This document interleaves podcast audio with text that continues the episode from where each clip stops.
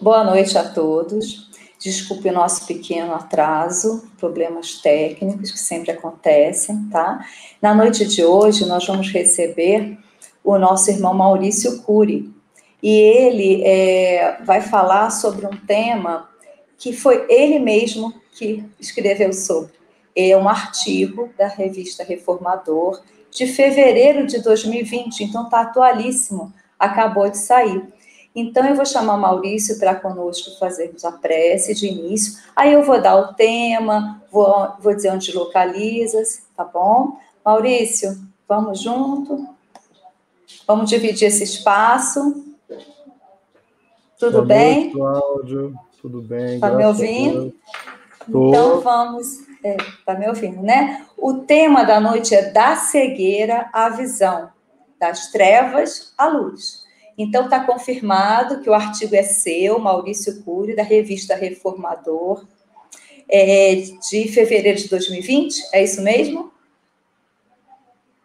Então, o próprio autor da obra vai falar da obra para nós, para os nossos corações e para todos aqueles que estão ouvindo. Então, antes da gente começar a palestra em si, a live, a gente sempre faz a nossa prece de início. Ah, então eu vou convidar todos para fechar os olhos, para entrar em harmonização nesse momento, nessa nossa quinta-feira, às 20 e poucas horas, e que nós vamos, nesse momento, agradecer. Agradecer o dia, agradecer a oportunidade do trabalho no bem, na casa de Atualpa, é, através dessas lives, dessas oportunidades de de mostrar para muitos que não conheciam a tecnologia, a palavra, as mensagens de Jesus, as mensagens de Kardec. Então, nesse momento, aliviados da atenção do dia a dia, abrimos nosso coração e os nossos ouvidos para o nosso irmão Maurício nos deleitar com a sua palavra. Maurício, é, você disse que não queria muita apresentação. Brevemente, eu vou dizer quem você é. Você é um amigo um amigo da casa de atual, um amigo de todos nós, que sempre nos recebe ali na porta com aquele sorriso grande, com aquela palavra afetuosa, aquele abraço apertado, que a gente está com muita saudade de receber, né? Não só, eu acho que é uma coisa genética, porque o seu sorriso e o seu abraço, ele vem do papai e da mamãe que a gente ama muito. E a casa de atual é a sua casa desde o berço, né? Então, assim, você tem essa ligação é, física, emocional, amorosa. Então, na noite de hoje, as suas palavras vão sair do coração. Maurício, mais tarde a gente se encontra. Boa palestra. Ô, Claudinha, a gente vai ficar com carinho das suas palavras e renovar a nossa gratidão a você e a todos aqueles que estão nos ouvindo agora, não só os companheiros ligados diretamente à Casa de Atualpa, mas a causa, a causa do Cristo, através do Espiritismo Consolador, que é uma bênção não só para o universo daqueles que abraçaram de forma direta o Espiritismo, mas uma bênção para a humanidade e essa oportunidade de nós estarmos ampliando uh, e abrangendo de forma uh, mais dilatada não apenas o público efetivamente espírita, mas a você, meu irmão, minha irmã, meu amigo, minha amiga, que está nos ouvindo agora e que gostaria de saber a respeito, um pouco mais a respeito do Espiritismo, do que, que é essa doutrina, do que, que é esta religião, do que, que é essa filosofia, do que é a ciência, do conteúdo iluminativo da doutrina espírita, o que, que ele pode fazer de diferença na nossa vida. Nós entendemos a religião de uma forma muito mais ampla. A religião não apenas como um conjunto de, de ritos ou um conjunto de dogmas em que as pessoas tendem a se reunir para cumprirem de forma social, uma sociedade restrita, e que tende a, a colocar que a sua crença o seu objeto de fé é o único ou através apenas daquele grupo, de um ponto de vista separatista, em que você se comunga com a força maior que nós denominamos Deus. Muitas religiões das mais antigas que precederam a história nossa, elas vêm elaborando e sofisticando a própria o próprio conceito do que vem a ser o trabalho da religião junto à humanidade. Então, é, os equívocos sérios, dos mais graves até os menores, eles fazem parte de um processo evolutivo de seres imperfeitos que somos.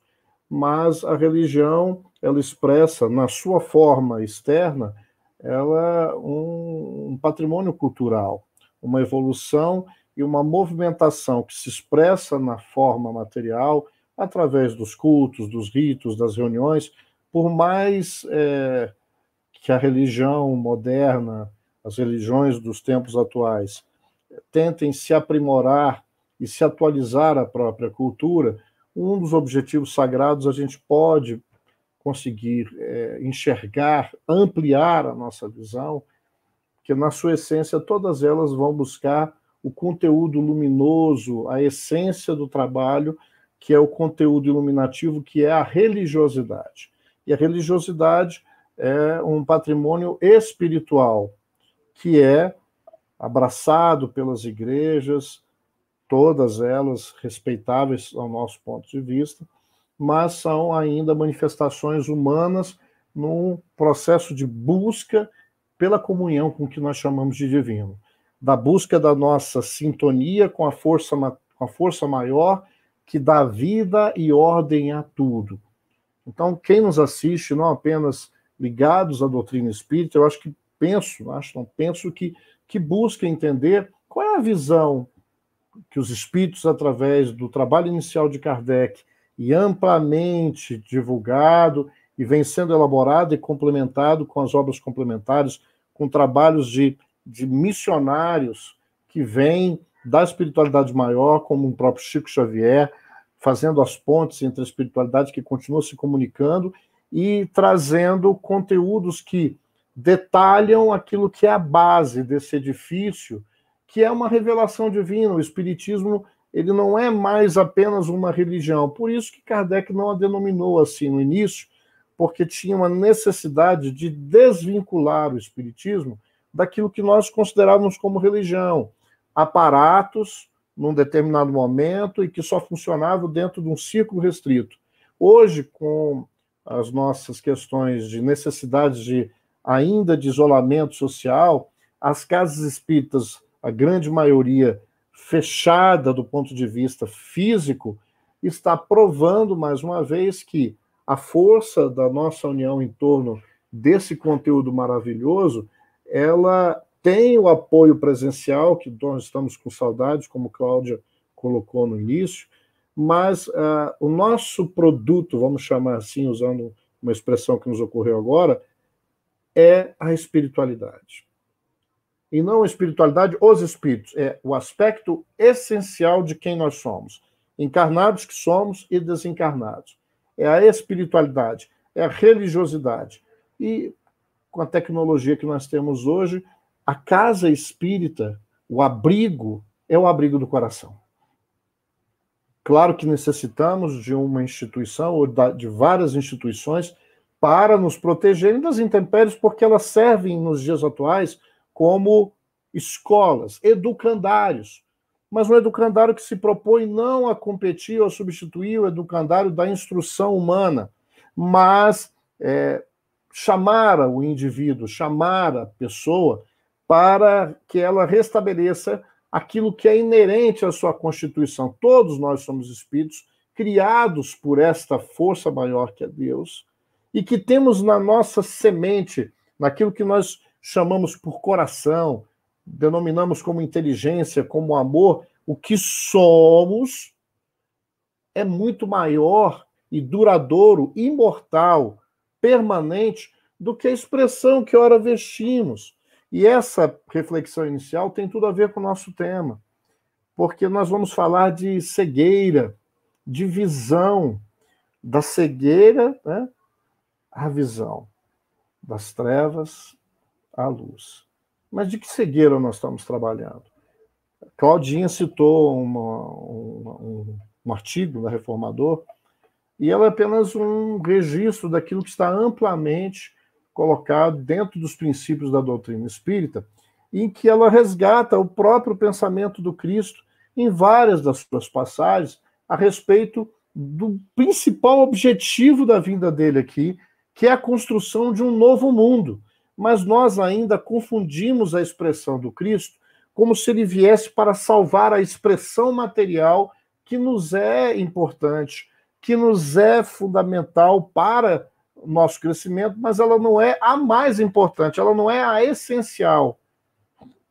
O Cristo veio transformar o mundo íntimo dos homens para que, uma vez cada um de nós melhorados, a nossa expressão individual serve de exemplo irresistível para aqueles que vão ler em nós, e não necessariamente nas páginas das sagradas escrituras, das boas literaturas em todos os tempos, em todas as culturas, ali nós vamos enxergar um registro de uma experiência profunda de espiritualidade dos vários ministros, dos vários anjos, arcanjos, vamos usar a linguagem ou o jargão de várias religiões. O que importa é que muitos de nós, todos nós, né, mas muitos de nós, dentro do nosso nível evolutivo, não apenas cumprimos o objetivo de evoluirmos e na convivência do desafio de estarmos encarnados, experimentando as limitações, experimentando as vicissitudes, lermos na natureza,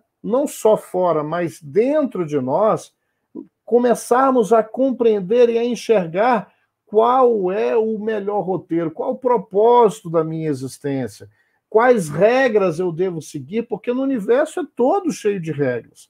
Se não houvessem regras, ou vamos usar outra palavra, ordem no universo, nós não tínhamos vida, nem na expressão material. Basta pequenas alterações numéricas dentro das ciências que nós conhecemos, como o aumento de alguns graus na temperatura, e vejamos o quanto nós sofremos as intempéries da natureza quando nós, ainda inadvertidamente, não compreendemos que precisamos entender cada dia que passa melhor a natureza, a casa que nos cerca, para, entendendo as próprias leis, evitarmos de sofrer as consequências negativas quando agimos fora dessas leis. E Kardec, através da espiritualidade, no momento de maturidade, resgata esses ensinamentos do Cristo que convergem para uma releitura das nossas, dos nossos objetivos. A humanidade terrestre, se nós olharmos na história, ela escolheu de forma coletiva, em todos os tempos, muito mais o projeto da felicidade ou prazer unicamente material, desprezando não apenas conceitos ou teorias, porque nós, estamos falando de desprezando um olhar maior acima do que se enxerga na matéria, desprezando, inclusive, as regras que nós temos na nossa própria consciência, daquilo que é, nos é lícito, não nos é lícito fazer. E se ainda nos equivocamos muito, não é apenas porque somos atrasados, mas dentro do nosso nível de compreensão como alunos na escola, às vezes a gente não tira 10. Mas quando a gente busca a fidelidade às disciplinas que os professores e a escola determina e que são bons, porque fora disso, o que nós vamos enfrentar como alunos? As dores da recuperação, da repetência, de não seguirmos com a mesma turma que avançou e eu fiquei na retaguarda, por uma escolha equivocada, rebelde, mas um uso do meu livre-arbítrio de me prestar as disciplinas individuais e juntos com o grupo que nós caminhamos, a evolução individual. A partilha da jornada, ela é coletiva e ela é fundamental para o nosso crescimento, a despeito de ser desafiadora. Esta já é um processo que sai da cegueira primitiva da visão espiritual da vida, que não é apenas a expressão material. Então, esses conceitos que fizeram parte dessa reflexão, eles estão amplamente colocados na doutrina e nós vamos pegar e fazer, gente, um pequeno tour, certo? Um pequeno tour dentro das referências, porque nós estamos temos elas a mancheias, para que a gente possa entender um pouquinho daquilo que nós compreendemos como cegueira. Qual é a nossa verdadeira cegueira? Qual é a visão espiritual que o Cristo nos chama a atenção? Então vejamos, quando o Cristo está no, no seu início dos seus labores, Mateus registra isso, inclusive, no seu capítulo 13.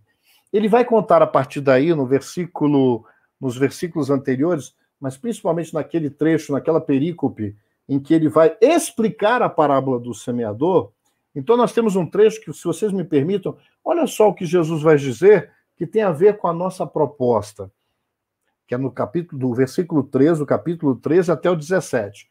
Por isso lhes falo em parábolas. Perguntaram a Jesus por que, que ele ainda falava em parábolas. Ele tinha contado a parábola do semeador para a multidão. Jesus acorda, sai de sua casa, ele está na Galileia, né? no mar da Galileia, que é o lago de Genezaré, não é bem um mar, mas era grande, piscoso, bonito, aquela região fantástica, até os dias de hoje conserva um, um verdadeiro paraíso da natureza. Muito bonito. E ele está ali e, e, ele o que ele faz? A multidão vai chegando na praia, ele entra num barco, se senta no barco, um dos barcos dos pescadores, e começa a falar para a população, para a multidão em parábolas, contando aquelas histórias em que prendia a atenção, as histórias permeadas com assuntos que são pertinentes à cultura, à vida daquele povo, daquela época, mas com valores que são universais e que até hoje continuam sendo patrimônio do conhecimento e dos princípios morais que extrapolam os rótulos religiosos, dos quais mesmo os mais descrentes, nos momentos de mais iluminação, de maior consciência, entendem que está além do código ou do rótulo cristão.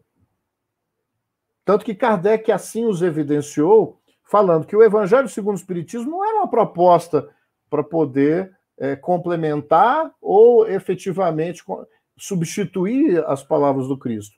Trazia uma compreensão um pouco mais madura, numa fase da humanidade de maior maturidade espiritual. Com Cristo, nós ganhamos a maioridade. Era necessário rompermos com a nossa infância espiritual, a forma ainda muito infantil de entender a nossa relação com os valores transcendentais, que não são palpáveis. Assim como o aluno, no começo da sua relação com os conhecimentos de matemática, com os conhecimentos científicos, ele precisa de todo um ambiente lúdico e muito palpável, colorido, para que possa lhe chamar a atenção, porque ele não tem maturidade física e nem maturidade intelectual, maturidade neuronal, neurológica, para poder se manter atento se não tiver determinados recursos. Isso serve para a evolução de um ciclo na própria matéria, no próprio corpo, mas o espírito que somos evolui. Então não é mais necessário determinados recursos pedagógicos. Agora a parábola era necessária. E ele aqui fala: por isso lhes falo em parábolas. Porque vendo, não veem. E ouvindo, não ouvem, nem compreendem. Opa! Então o que, que o Cristo está querendo dizer com esse simbolismo? Vendo, não veem e ouvindo não ouvem e nem compreendem. Neles se cumpre a profecia de Isaías, que diz: Ouvireis com os ouvidos e não compreendereis. Vendo, vereis e não enxergareis, pois o coração desse povo se tornou cevado. Cevado, gente, é aquele boi ou aquele novilho que deram muito, muito, muito, muito alimento para ele, então ele ficou gordo, ficou cheio, Fausto, né? Ficou bem satisfeito. Então, quando ele fala de ouvido que, que ouve, mas não ouve, de olhos que vêm, mas não veem, ele está falando o seguinte: nós, espíritos encarnados, estávamos vendo a revelação divina através dos profetas, depois com o próprio Cristo, tendo a oportunidade, nas épocas de ter em contato com aquilo que é a verdade, que é a lei divina. Mas o que, que os olhos viam? Ou seja, qual era o nível de percepção? Jesus está usando a metáfora dos órgãos do sentido, porque é isso que é, que é palpável para nós. Mas o espírito, não apenas encarnado, mesmo o espírito encarnado, as percepções são além do meu olhar físico, do meu ouvido. Tanto que talvez hoje, se a gente trouxer para os dias de hoje, continua sendo o mesmo desafio. O problema da nossa comunicação. Quantas dores nas nossas vivências, nas nossas relações, se nós formos enxergar, a nossa comunicação é truncada, a gente não sabe ouvir. E me perdoe se eu falo assim para vocês que estão nos ouvindo, É, mas eu estou falando de mim. Estamos todos juntos nessa jornada. Então, aqueles que estiverem, com certeza, bem mais evoluídos que nós, exerçam a caridade da compreensão. Porque nós temos muita dificuldade. E não é ouvir. Vejam, às vezes nós ouvimos, mas não, não assimilamos, não decodificamos. Ou a nossa escuta ainda é muito seletiva. Ou mesmo por conta de uma coisa que vem muito antes. Qual é o meu interesse na, na conversa? É apenas fingir que ouço mas inconscientemente, às vezes a gente nem repara. Eu espero, na verdade, a deixa do outro. Não me interessa o que ele vai dizer. Me interessa ele me dar tempo de eu sobrepujar-me na conversa para que a minha ideia prevaleça. Nós temos esse problema em casa, nós temos esse problema.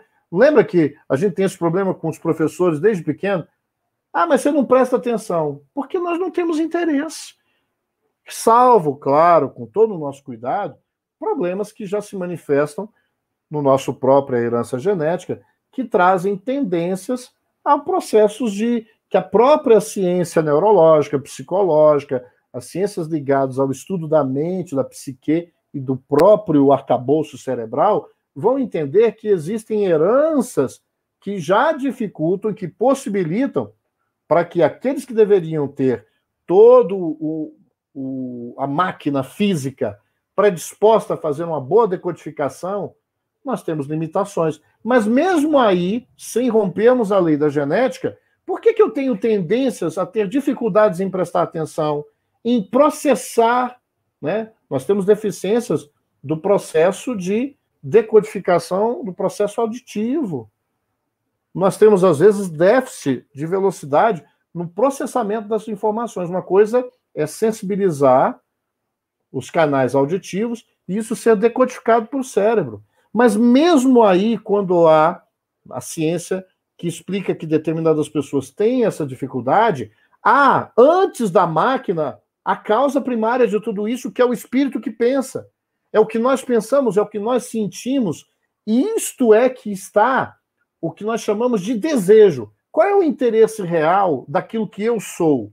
Porque a partir daí, nós vamos ver que se o meu interesse ainda é muito distorcido em função do atendimento exacerbado da estrutura que nós chamamos de ego, que define os interesses na, no campo sensorial material da personalidade que eu visto hoje. O ego não é uma estrutura ruim, aquilo que Freud convencionou e foi trabalhado na psicologia. Uma descoberta de um setor, e assim ele classificou, da nossa estrutura mental que cumpre o atendimento das necessidades que tem por pano de fundo aquilo que Kardec chamou dos nossos instintos, dos nossos mecanismos automáticos que têm a ver com o instinto de conservação, da manutenção do nosso equilíbrio orgânico. Mas nós evoluímos como espécie humana material para acompanhar um espírito que também vem evoluindo nas suas aquisições do pensamento e em moralidade, e entender o que, que eu faço com os conhecimentos, com a leitura, com a compreensão do mundo material que me cerca, porque os grandes desequilíbrios que nós estamos vendo é exacerbando os interesses próprios do atendimento do ego. Nesse desequilíbrio, eu estou ferindo e usando de meios na convivência individual e coletiva nas minhas interrelações, que para satisfazer os meus interesses, até hoje nós conseguimos ver o resultado de tantos prejuízos nos sentimentos, nas vidas, inclusive com consequências materiais na vida das pessoas. Então vocês vejam que o ego em si é uma estrutura importante. Aonde nós podemos começamos a ter problemas? Como Kardec define quando vai estudar virtudes e paixões, no, na exacerbação do atendimento do ego. Aí nós temos, como é exacerbado, o grande mal da humanidade, um dos que são relatados e firmados no entendimento de Kardec com os espíritos, os grandes males que nos atormentam. Não é a falta de ciência e de conhecimento que tem nos levado a compreender melhor as nossas relações com a matéria, com o mundo da expressão material. Vejam a beleza da ciência, porque o meio hostil do próprio planeta Terra, que apesar de proporcionar materialmente toda a riqueza para termos uma vida, inclusive confortável materialmente falando, ela é desafiadora, porque as, as, os cenários hostis da própria natureza, das mudanças climáticas, dos tempos, da mudança do próprio planeta que começou a se esfriar, era muito quente, todos esses processos, a convivência com outros seres do reino animal que exigiam a manutenção da nossa vida, todos esses processos são recursos pedagógicos que a providência e a previdência divina, nas suas leis soberanas, colocou nesse orbe, que desde sempre tem o comando de Jesus, para que aqui viessem encarnar, ou seja, se matricularem, espíritos com necessidades evolutivas que são pertinentes às necessidades ou aos cenários da própria Terra. Haverá momentos em que, já experienciando tudo que experienciarmos em termos de evolução nesse planeta, seremos quais, tal e quais aqueles alunos que serão convidados a ingressar em outros cursos, das quais as experiências mais difíceis, mais sensoriais, de expiações num sentido mais difícil, expiações num nível mais complexo, ou provas que nós testemunhamos muito a fragilidade do próprio corpo físico, já não serão mais compatíveis com a evolução espiritual que não necessita mais esses testes. Assim como o aluno que já não precisa mais ficar com os cubinhos de madeira para poder fazer contas. Ele tem outros recursos. Então, já não é mais necessário determinadas experiências que no começo poderiam ser desafiadoras e trazem uma cota de sacrifício e de oferta da nossa parte. Então, tudo isso que a doutrina faz, ela está ligada a esse tema, de nós, aos poucos, irmos largando esse processo de penumbra, de sombreamento, numa comparação também que nos ocorreu agora nesse momento, se a gente fosse conversar um pouquinho sobre o mito da caverna de Platão, é um pouco parecido. Saímos das sombras daquela caverna, porque onde há sombra há um pouco de luz. Porque senão seríamos as trevas totais. Não, aonde há sombra é porque nós temos uma luz que ainda projeta sombras, porque os focos ainda são pontuais. E aí nós enxergamos em parte, nós enxergamos limitado. No momento em que nós entendemos e somos motivados ou pelas dores, ou pela própria reflexão, porque o homem tem a, o germen da filosofia, o amigo do pensamento. A filosofia é aquela que é, é, é, é, o, é o amigo do pensar. Filosofia é essa amizade do pensamento, essa necessidade desse questionamento. Deve haver mais luz. Deve haver vida além dessa caverna. Deve haver muito mais do que as minhas expressões, por mais gostosas que sejam, do que apenas uma vida em que nós corremos, nos atribulamos, ficamos atônitos, perplexos, como uma live que está aí gravada no acervo recente desse momento de pandemia, das, das palestras, das rodas de conversa do Atualpa, e aí nós ficamos a, a, a, é, mais do que chocados, ou temos um nível de sofrimento maior diante das ocorrências difíceis, porque projetamos apenas nas expressões tangíveis da vida o nosso mote, o nosso objetivo de felicidade, como aquele aluno que acha que depois que ele terminar o primeiro grau acabou. E a grande revelação divina é que nós somos imortais que o universo é infinito, que essa terra bendita que nós estamos aprendendo ainda a amar e devemos dar graças a ela, com todas as ocorrências, as consideradas felizes pelo nosso olhar equivocado, porque não que a gente tenha a predisposição de buscar o problema, de buscar dificuldade, não, mas é entender que é natural numa escola o aluno ter momentos de tensão, de reveses, porque tudo isso é desafiador, porque Deus assim escolheu. Se ele não fizesse dessa forma, ele seria tal qual um pai irresponsável, imperfeito, e ele não é, em que, por muito amar um filho, quer privar o filho de viver a própria vida. Obviamente que, entendendo e com maturidade os níveis de insegurança e de incapacidade do filho, ele o protege até um certo ponto. Havendo crescimento, ele está colocando o filho para frente. Não aquele pai ou aquela mãe que também são espíritos, mas ainda com graves conflitos dentro do processo do ego, das suas carências, dos seus traumas, dos seus das suas culpas, das suas mágoas, da sua história, que não se dá apenas nessa experiência. Então, muitos de nós relacion... nos relacionamos com as pessoas como espelhos. Não vemos o outro, vemos nele o espelho que reflete os meus interesses. Então, eu quero, de uma forma inconsciente, que o meu filho traça, trace o caminho que, de repente, eu não consegui traçar, e eu quero que eu me realize nele. Até um certo ponto parece bonito, mas aí há um processo de egoísmo.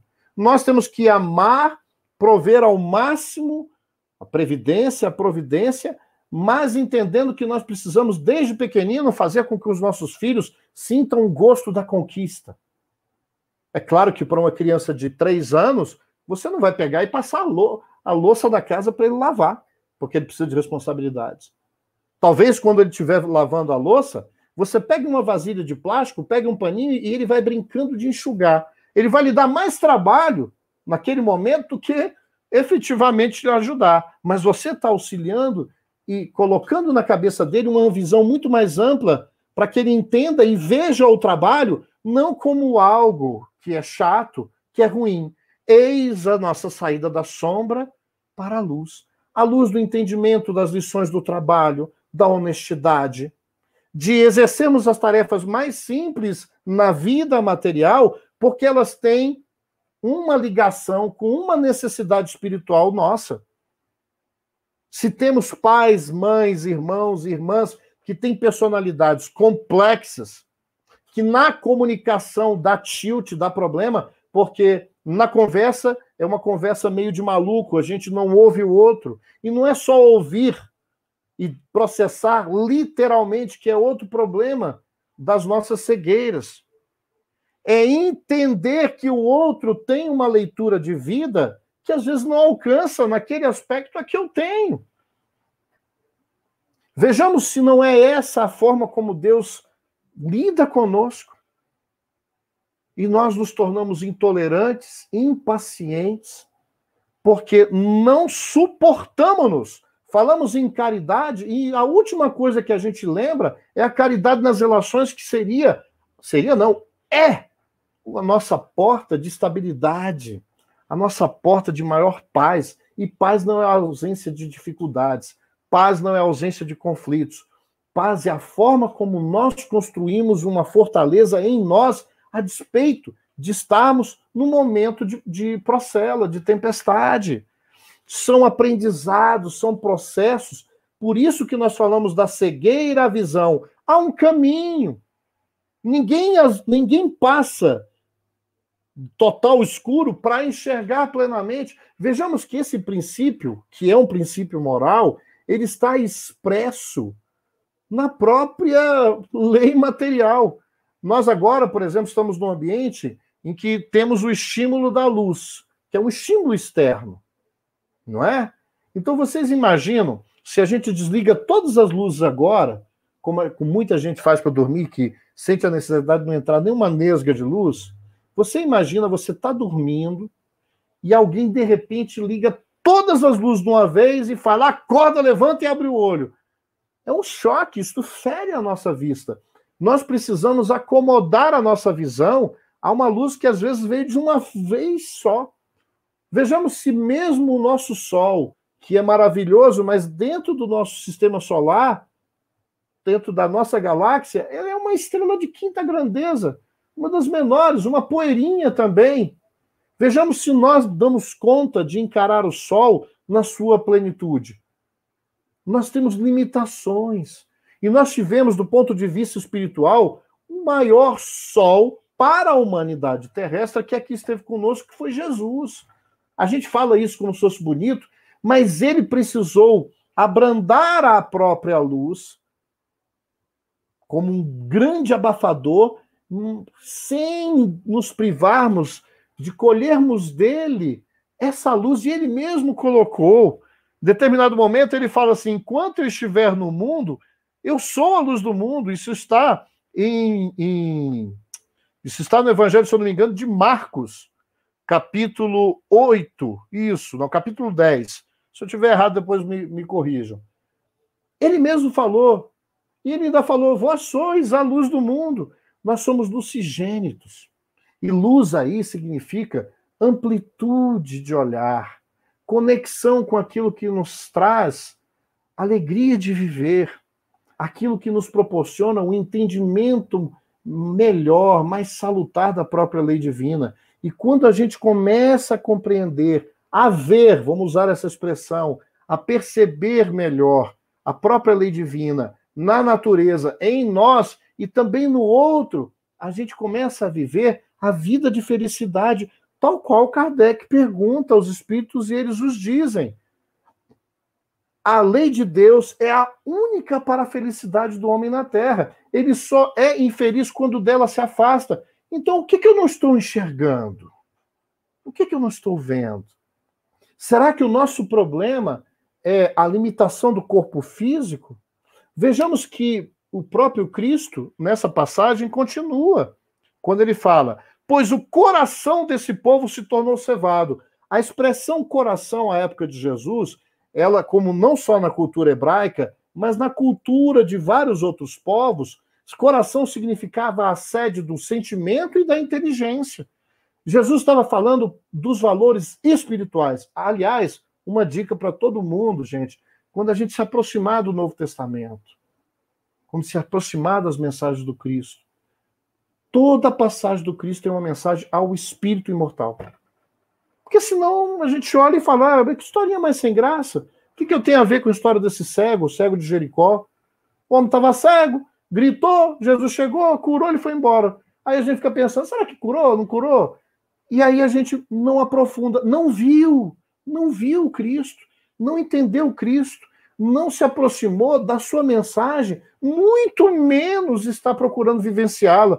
Por isso que no livro Renúncia de Alcione, ela diz que a mensagem do Cristo precisa ser primeiro conhecida.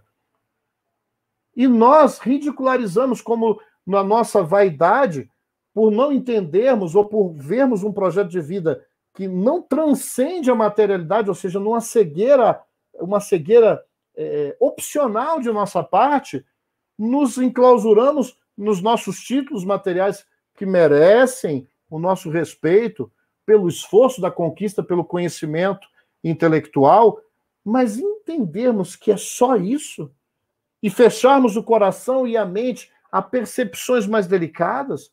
Ah, mas o que é importante é ter raciocínio. Não! Quantas pessoas de extrema capacidade intelectual, nós vemos aí noticiários que nos deixam chocados.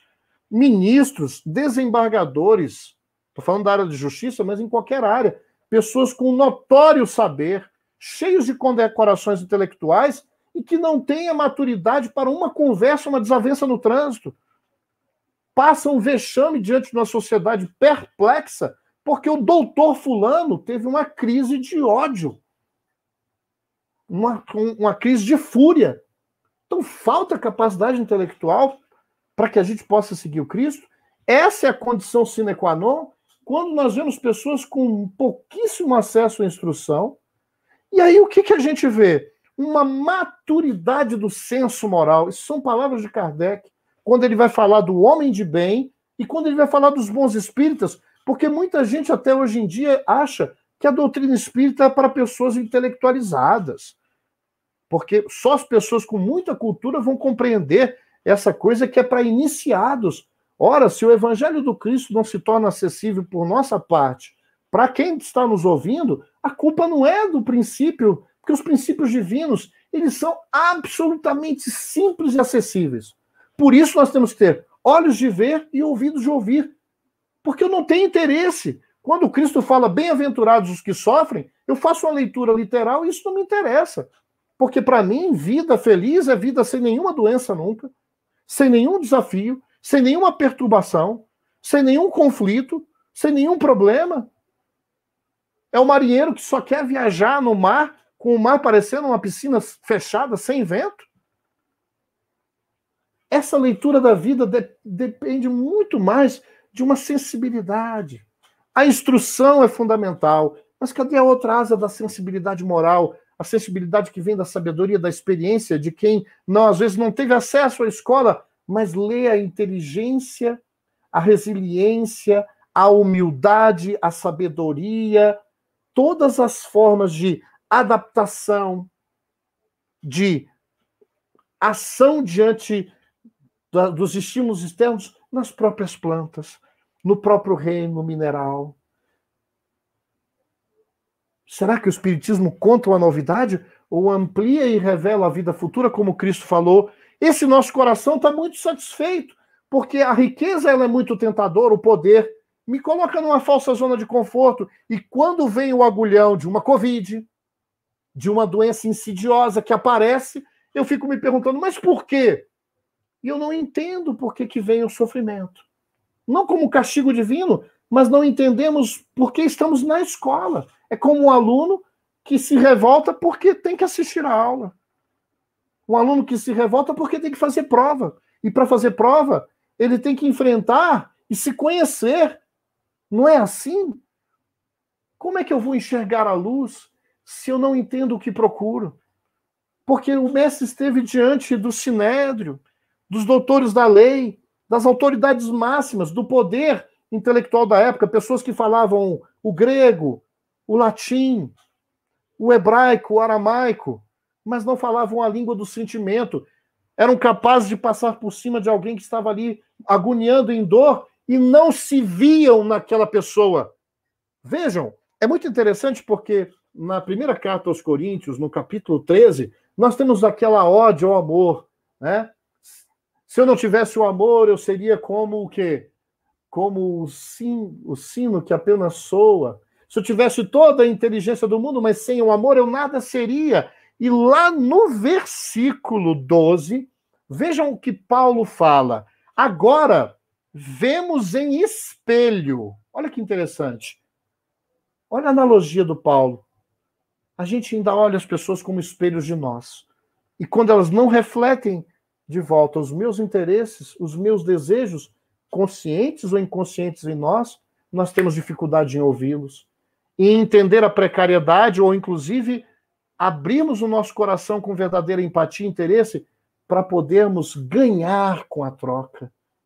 E então as nossas interações são pobres, porque a nossa visão espiritual ela está muito sombreada, ela está próxima da cegueira porque os meus interesses mais secretos estão vinculados apenas ao centro do meu eu, o egocentrismo.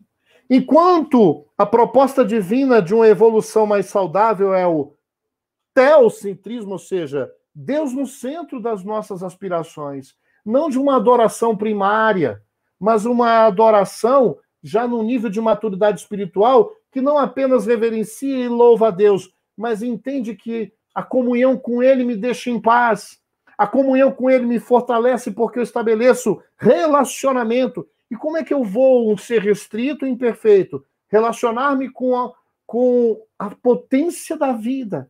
O autor da vida, que é a pura perfeição, eu preciso, no altar da minha consciência, consciência fazer a oferta nesse altar, não do sacrifício de sangue, mas o sacrifício das minhas experiências ainda viciadas no ego, na centralização do ego. Então eu ofereço o sacrifício da minha disciplina, de buscar refrear determinados comportamentos que acontecem ainda por estímulos internos, como condicionantes já de muitos hábitos, mas quando chegam na zona da consciência, que já conquistou a razão, por eu conhecer a mensagem do Cristo, por me esforçar, porque nela eu posso aurir forças com conhecimento. Mas eu não posso só apenas conhecer, como disse Alcione no livro de renúncia.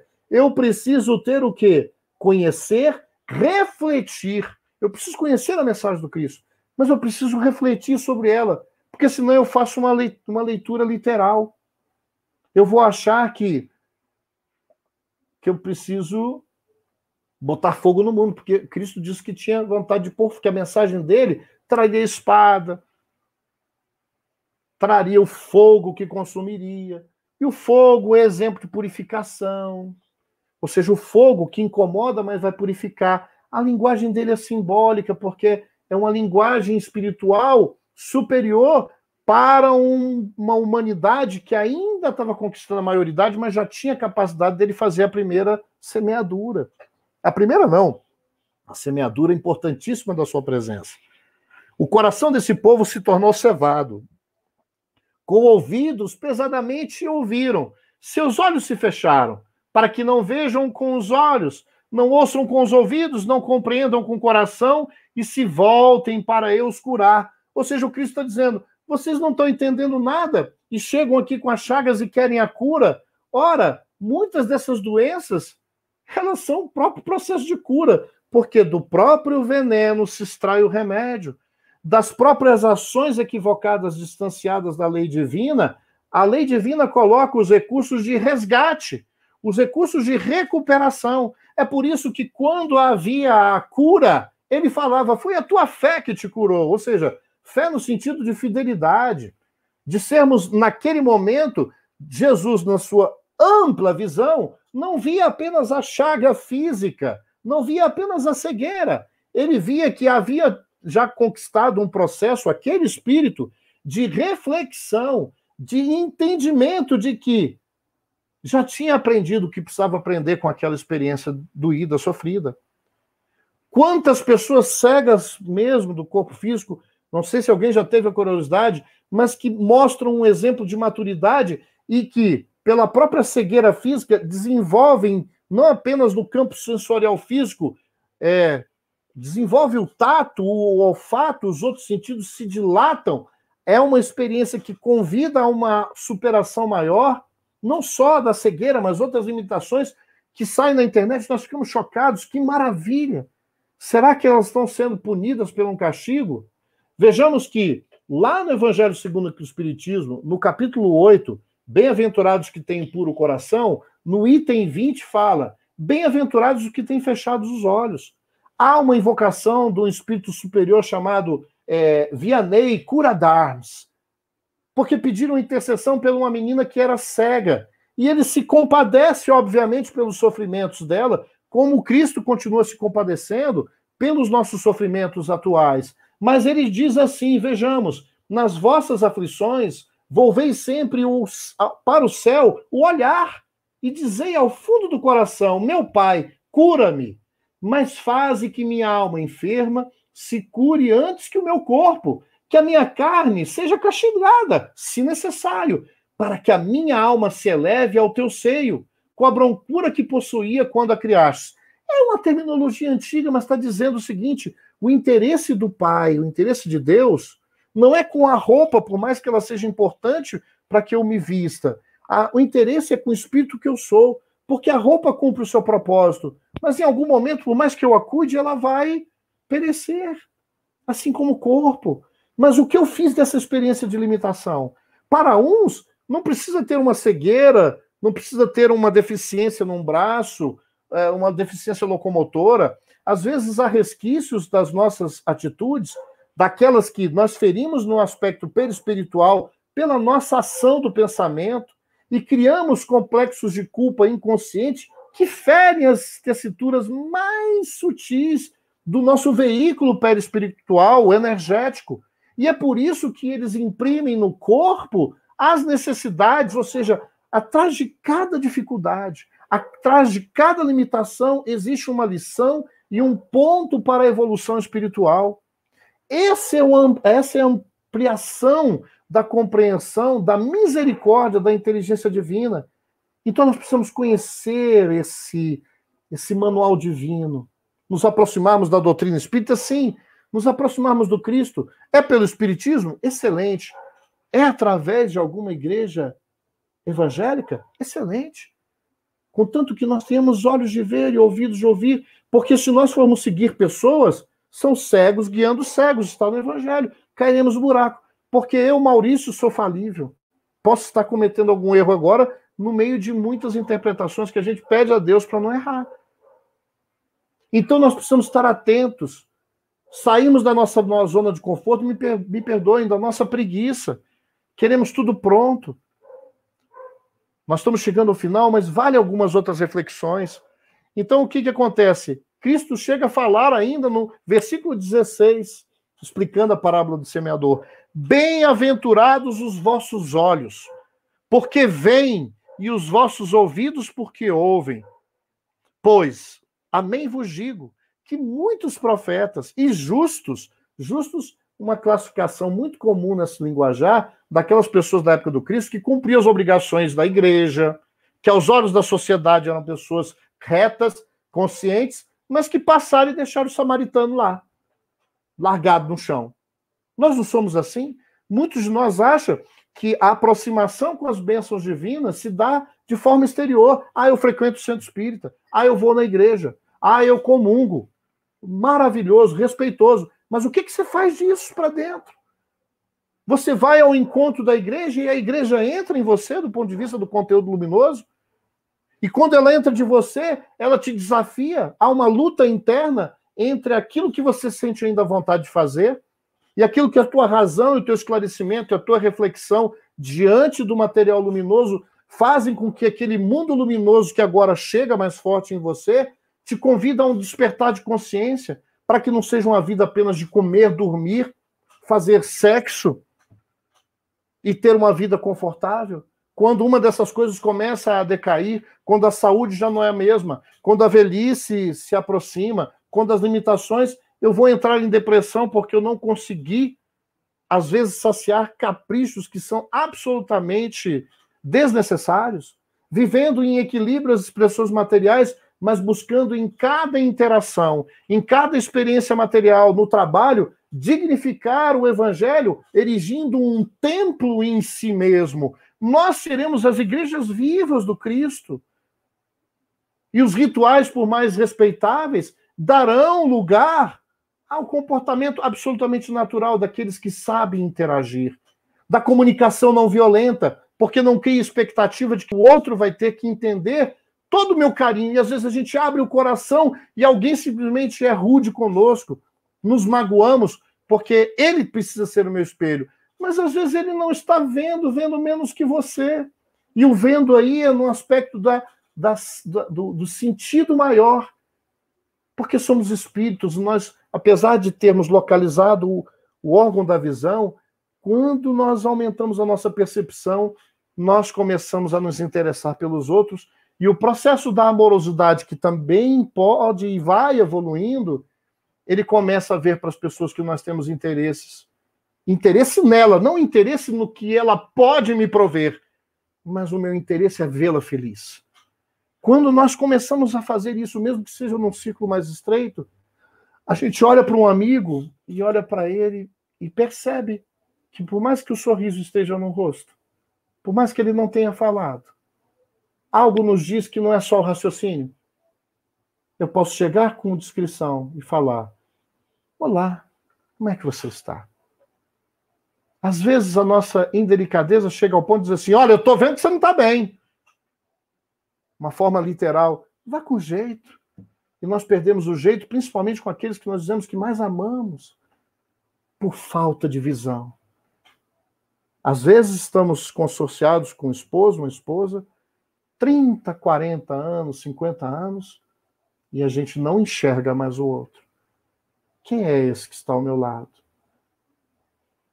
Eu consigo lembrar da história que construímos nessa vida? Eu quis, consigo ampliar a minha percepção, elevar o meu pensamento acima das necessidades puramente corriqueiras e pensar: esse é o meu velho, essa é a minha velha. E eu a amo, eu amo, com todo o pacote. Repactuando isso, sem esperar que as crises maiores aconteçam nos nossos casamentos, nas nossas famílias. Por falta dessa amorosidade, que é a ferramenta para dilatarmos a nossa visão espiritual. Porque não veremos com os olhos. Aí alguém fala, você viu com o coração, e acha que é ridículo, é um clichê. Mas é isso mesmo, não tem outra palavra para usar. Vermos com os olhos, não ingênuos. Veremos as coisas boas, as coisas ruins, assim como Cristo nos viu no pacote completo. Nós éramos absolutamente, somos absolutamente transparentes para o olhar de quem muito ama. E quem muito ama vê muito além. Não vê o bandido, o criminoso de agora, vê o enfermo de agora e no bandido vê o ser angelical no futuro, porque a sua visão está acima do vale das nossas iniquidades. Então, vejam a percepção ampla do Cristo.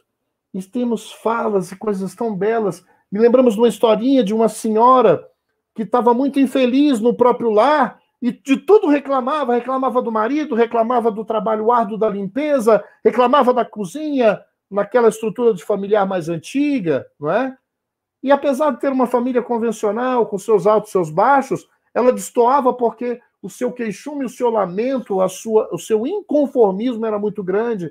Então, ela havia criado para ela uma cortina, um véu espesso que só fazia ver o lado difícil da vida e se apegando às ocorrências mais infelizes, se prendendo, se escravizando a um círculo de baixo teor de experimentação das dificuldades. E uma determinada vez ela começou, na no seu queixume, a olhar pela própria janela e ver que reclamava todos os dias que a roupa, os lençóis do vizinho eram mal lavadas, que absurdo, um vizinho desleixado, porco desse jeito, esses lençóis estão sujos.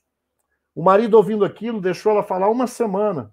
Um belo dia ele chegou com muito carinho, renovando o seu pacto de amor com a esposa, dizendo: Eu estou aqui para lhe ajudar. Eu não quero que você sofra tanto assim. Vamos mudar o nosso olhar. Trouxe-a para fora e passou um pano no próprio vidro da própria casa da mulher não era o varal, a roupa do varal que estava suja. Eram as janelas da casa dela. Nós precisamos limpar as janelas da nossa alma para podermos escolher não ignorar o mundo de desafio, de dificuldades, mas para fazermos conexão com tudo que há de bom na vida, principalmente aquilo que há de bom que nós temos condição, mesmo que seja uma tarefa difícil, distrairmos das dificuldades, dos testemunhos, das provações, das expiações mais difíceis, mas essa amplitude de olhar que necessita de amorosidade, que necessita da fé, para que a gente possa vencer, gente, a cegueira da descrença, da falta de fé, para que a gente possa combater o estrabismo do nosso orgulho exacerbado, a miopia que o egoísmo faz no nosso entendimento e percepção dos valores da riqueza espiritual que está nas nossas mãos, do daltonismo que existe provocado pela nossa vaidade, para que a gente possa retirar a catarata do nosso comodismo, que a gente possa vencer e regular a pressão ocular e combater o glaucoma do ódio, para que haja o equilíbrio na nossa visão, para que a gente possa reencontrar nesse amor personificado na silhueta do próprio Cristo, como o caminho verdadeiro que traz o reconforto, o aconchego para todos nós que estamos sofrendo, com tantas dores, com tantas aflições, esquecendo que, ao mesmo tempo que a escola oportuniza as dificuldades, ela também coloca ao lado os professores, os mestres, aqueles que já passaram por isso, os mais experientes, a tua mãezinha, o teu companheiro, o teu irmão, quantos tesouros discretos porque a providência divina e o amor divino não se manifesta na balbúrdia, não vem com aparências retumbantes exteriores. exteriores. Deus fala e aparece contigo no silêncio da tua alma. Quando nós nos permitimos, através da oração, através da reflexão e através de sentir esse Evangelho do Cristo, que pode ser lido nos livros, mas precisa ser lido na própria alma na alma dos seres imperfeitos, mas que também tem luz. Porque no alto encontro e no encontro de uma comunicação que se permite compartilhar a riqueza com o olhar do outro, com uma abertura cuidadosa, respeitosa, nós encontramos Deus no outro. Encontramos Deus em nós.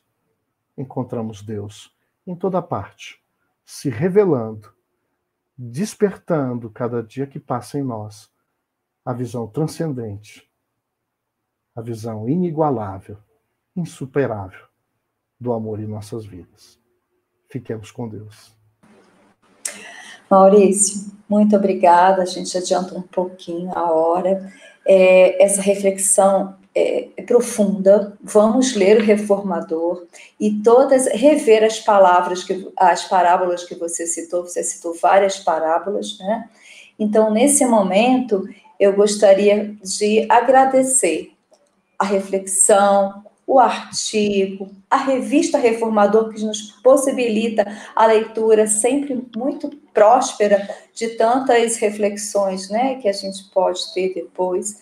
E obrigada pelas essas palavras que saem do coração e que a gente possa tirar é, proveito de cada luz que sai das suas palavras, para que a gente possa tirar um pouco, limpar um pouco, né?